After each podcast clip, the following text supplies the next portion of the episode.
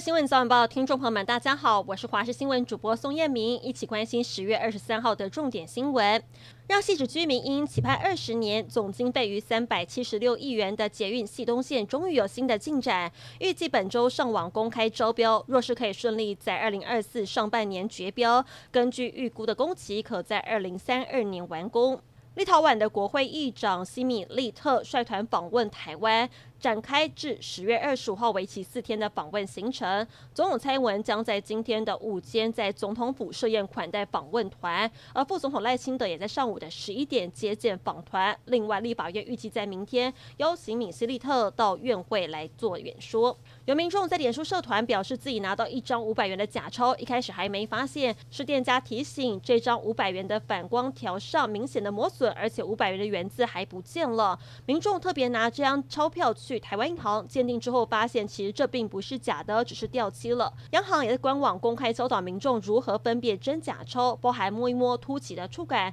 荧光透视、水印等等。而郭台铭要拼联署选总统，在各地广设连署站，不过现在却爆出有人花钱买个资。二十一号，士林地检署掌握了情资，执行搜索，有六名涉案人员违反了总统、副总统选举罢免法第八十七条，讯后分别依照一万五千元至三百万元等交保，而其中一名主嫌则是声押获准，全案仍在调查当中。对此，郭办表示，连署活动绝对遵守相关的法律规范，不允许任任何的违法行为。二零二三台北时装周昨天举办闭幕秀，现场星光熠熠，加上六组的设计师秀出了最新作品，就连刚刚拿下金钟奖戏剧节目男主角奖的薛仕凌都自曝看得目不转睛。除了歌手杨乃文压轴表演，让全场惊呼声不断。台北市长蒋万安也盛装出席，黑白色相间的西装底下还藏有彩蛋。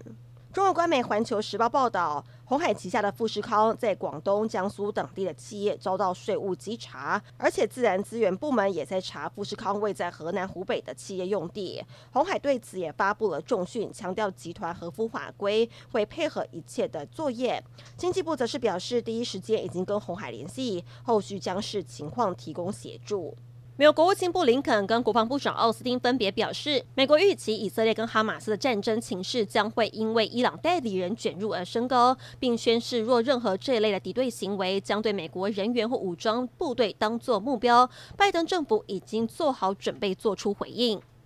菲律宾与中国在南海再度发生了争端。菲律宾的武装部队昨天公布一段中国的海警船在具主权争议的人沙暗礁附近跟菲国的船舰碰撞的影片。马尼拉强烈谴责中国海警危险、不负责任的危险行为，侵犯了菲律宾的主权跟管辖权。中国则表示，海警船针对入侵仁爱暗沙海域的菲律宾船只做出的行为合理合法，而且专业。